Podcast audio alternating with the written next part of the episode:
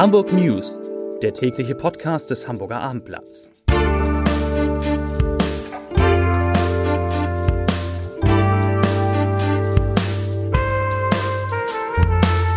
Herzlich willkommen. Mein Name ist Lars Heider und heute geht es um die Frage, wie Hamburg den verstorbenen Volksschauspieler Jan Vetter ehren will. Weitere Themen, die Corona-Wochenbilanz ist da, es gibt neue Regeln fürs Maskentragen und es gibt ein Geheimnisprojekt von rund 200 prominenten Hamburgerinnen und Hamburgern. Dazu gleich mehr. Zunächst aber wie immer die Top 3, die drei meistgelesenen Themen und Texte auf abendblatt.de. Auf Platz 3 Jan Fedder bald Namensgeber für die Elbpromenade. Auf Platz 2 die neue Gänsemarktpassage, helle Fassade und Innenhöfe. Und auf Platz 1 Linke fordert, Hamburg soll FFP2-Masken kostenlos verteilen. Das waren die Top 3 auf abendblatt.de. Bald ist Wochenende und deshalb ist Zeit für Hamburgs Corona-Wochenbilanz. Seit dem vergangenen Freitag ist die 7-Tage-Inzidenz um rund 15 Prozent gesunken, von 117,2 auf heute 100,1 Neuinfektionen je 100.000 Einwohnern. Donnerstag und Freitag lag der Wert ja sogar leicht unter der 100er Marke. Dass er heute nach längerer Zeit mal wieder gestiegen ist, liegt an den 330 gemeldeten Neuinfektionen. Am vergangenen Freitag waren es nur in Anführungsstrichen 279. Seit heute gelten in Hamburg die Regeln des erneut verlängerten Lockdowns und die größte Änderung betrifft die Maskenpflicht. Bekannt ist ja, dass einfache Stoffmasken jetzt in Bussen und Bahnen und beim Einkaufen nicht mehr ausreichen. Allerdings gibt es noch deutlich mehr Gelegenheiten, bei denen das Tragen von medizinischen Masken jetzt vorgeschrieben ist. Das geht aus der aktuellen Fassung der Hamburger Corona-Eindämmungsverordnung hervor, die ich mir mal angeguckt habe. Also, man muss medizinische Masken tragen bei allen genehmigten Veranstaltungen und Versammlungen in allen öffentlich zugänglichen Gebäuden, am Arbeitsplatz, wenn man nicht an einem festen Platz sitzt oder steht, in Pflegeeinrichtungen, beim Arztbesuch und bei sonstigen Gesundheitsbehandlungen, in Warteschlangen vor Restaurants, Kantinen und anderen gastronomischen Betrieben und beim praktischen Fahrunterricht in der Fahrschule. Auch wichtig, Verstöße gegen diese Regeln werden erst ab dem 1. Februar mit einem Bußgeld geahndet und Masken mit Ventil sind in Hamburg grundsätzlich nicht erlaubt. Sie erleichtern zwar das Atmen, geben aber auch die eigene Atemluft ungefiltert an die Umwelt weiter. Deshalb sind sie, sind sie verboten. Und auch wichtig, Kinder unter 14 Jahren sind von der Pflicht zum Tragen der medizinischen Masken befreit. Die Linke, die fordert eine kostenlose Verteilung von FFP2-Masken an alle Hamburger, so wie das jetzt die Bremer Regierung für Bremen plant. Stefanie Rose, sozialpolitische Sprecherin der Bürgerschaftsfraktion der Linke, sagt, die Maskenpflicht dürfe nicht zu einer Ausgrenzung ärmerer Menschen führen. Die Behörden müssten sicherstellen, dass Geringverdienende, Hartz-IV-Empfängerinnen, Obdachlose und Geflüchtete weiterhin für ihren täglichen Bedarf einkaufen und den ÖPNV nutzen können. Alles andere wäre sozialpolitisch unverantwortlich. Die Frage, die insbesondere alle Hamburgerinnen und Hamburger über 80 bewegt, ist, wann gibt es wieder Termine im Impfzentrum in den Messehallen? Rund 114.000 Menschen warten darauf, nachdem sie von der Gesundheitsbehörde per Brief aufgefordert worden sind, sich impfen zu lassen. Das Problem, aktuell gibt es zu wenig Impfstoff und damit überhaupt keine Termine. Gesundheitssenatorin Melanie Leonhardt, die hofft, dass sich das Ende nächster Woche ändert. Das heißt aber auch, bis, dahin, macht es überhaupt keinen Sinn, unter der Nummer 116 117 anzurufen, denn eine Warteliste oder, oder ähnliches, auf der man sich eintragen könnte, die gibt es dort nicht. Das war's zum Thema Corona. Die weiteren Themen des Tages. Jan Vetter könnte zum Jahresende posthum eine besondere Ehre zuteil werden. Wie Innenbehörde und Kulturbehörde heute mitteilten, soll die Benennung der noch namenlosen neuen Elbpromenade im Hamburger Hafen nach dem im Dezember 2019 verstorbenen Volksschauspieler politisch durchgesetzt werden. Er hat, er hat es verdient, dass gerade hier an der Hafenkante in seinem Revier dauerhaft an ihn erinnert wird, sagte Innensenator Andi Grote über die Initiative für den langjährigen Stab des Großstadtreviers. Und auch Kultursenator Carsten Broster hält die Promenade zwischen Landungsbrücken und Niederbaumbrücke für bestens geeignet, um an den ehrlichen und kantigen Hamburger zu erinnern. Ein Mann auf einer Brücke an der Habichtstraße hat heute Morgen für gut anderthalb Stunden den Verkehr der U-Bahn-Linie U3 gestoppt. Nach ersten Polizeiangaben habe der Mann eine Fahne in seinen Händen gehalten. Welche Absicht er verfolgte mit dieser Fahne, das war zunächst unklar. Die Hochbahn musste wegen des Polizeieinsatzes ab kurz vor 8 Uhr die U3 zwischen Barmbek und Wandsbek-Gartenstadt unterbrechen. Es wurde ein Ersatzverkehr mit Bussen und Taxen eingerichtet. Die Lufthansa, die hat mitten in der Corona-Krise Großes vor. Am 1. Februar soll von Hamburg aus der längste Flug in der Unternehmensgeschichte beginnen.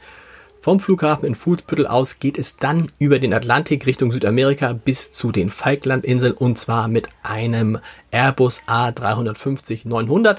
Der soll um 7 Uhr morgens in Hamburg starten und nonstop 13.700 Kilometer zurückliegen. Die Flugzeit soll 15 Stunden betragen.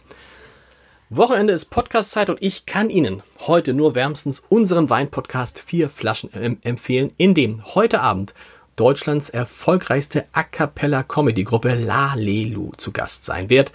Das heißt, es werden nicht nur gute Weine, unter anderem ein Riesling, den es sonst nur beim Metalfest in Wacken gibt, probiert. Es wird auch gesungen. Hören Sie unbedingt mal rein unter www.abendblatt.de slash podcast. Das lohnt sich. Und am Ende bleibt die Frage, warum sich rund 200 prominente Hamburgerinnen und Hamburger in den vergangenen Wochen in ein und derselben Position mal mit und mal ohne Mund-Nasenschutz haben fotografieren lassen.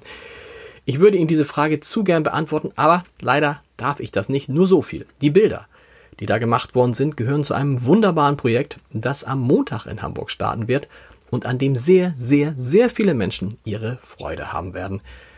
Freuen, sich, freuen Sie sich jetzt schon drauf. Ähm, zum Schluss, kurz vor Beginn des Wochenendes, gibt es eine neue Folge unseres Gute Nacht Podcasts mit Revolverheld-Sänger Johannes Strate von gestern Abend. Die aktuelle Folge mit Johannes Strate hören Sie heute Abend um 21 Uhr. Und die Hamburg News gibt es dann am Montag wieder. Wie immer um 17 Uhr. Ich freue mich drauf. Bis dann. Tschüss.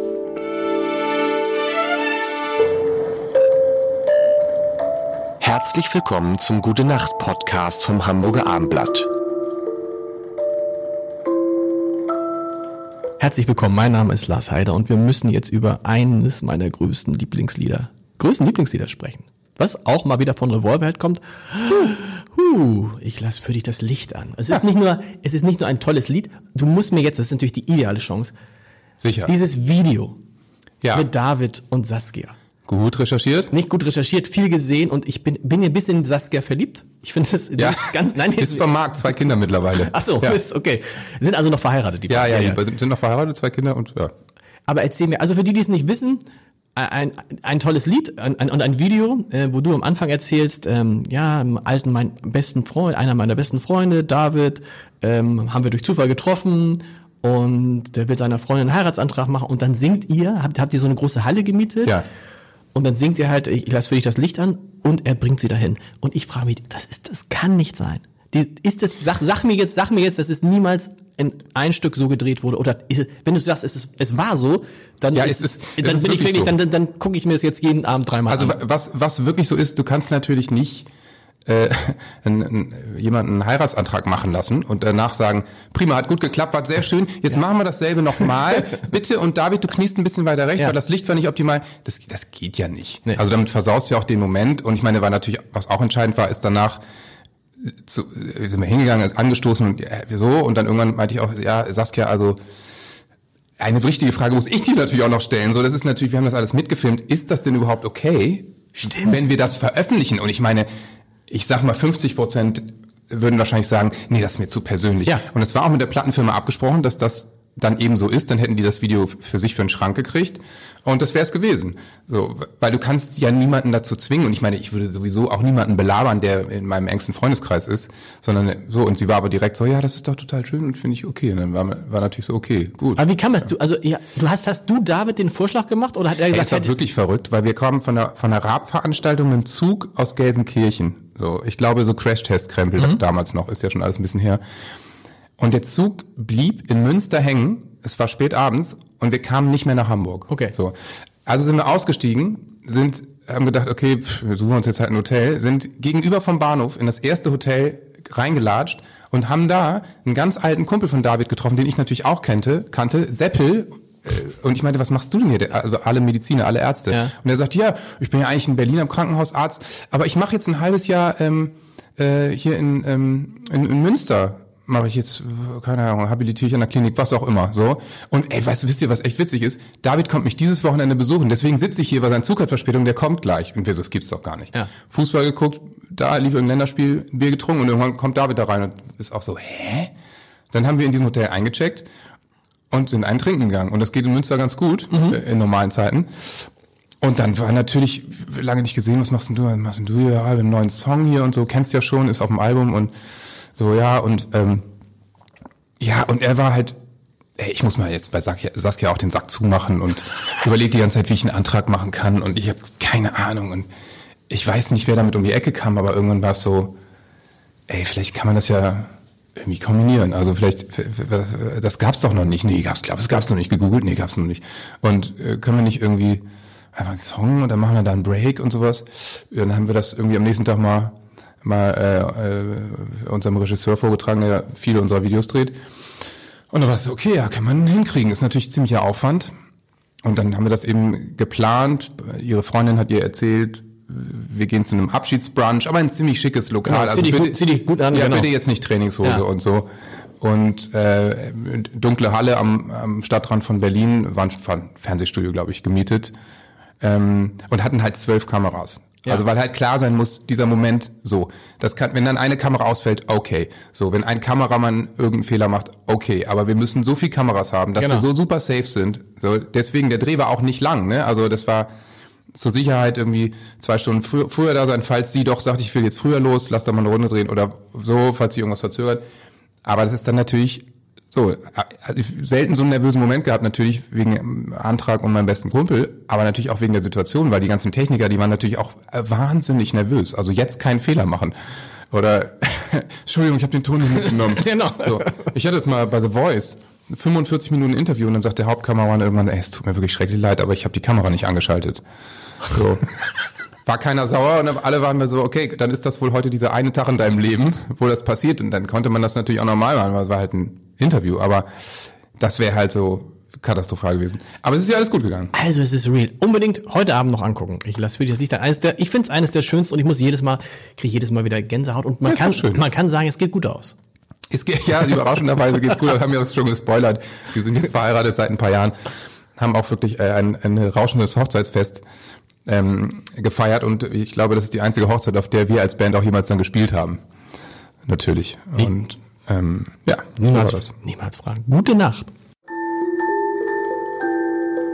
Weitere Podcasts vom Hamburger Abendblatt finden Sie auf abendblatt.de slash podcast.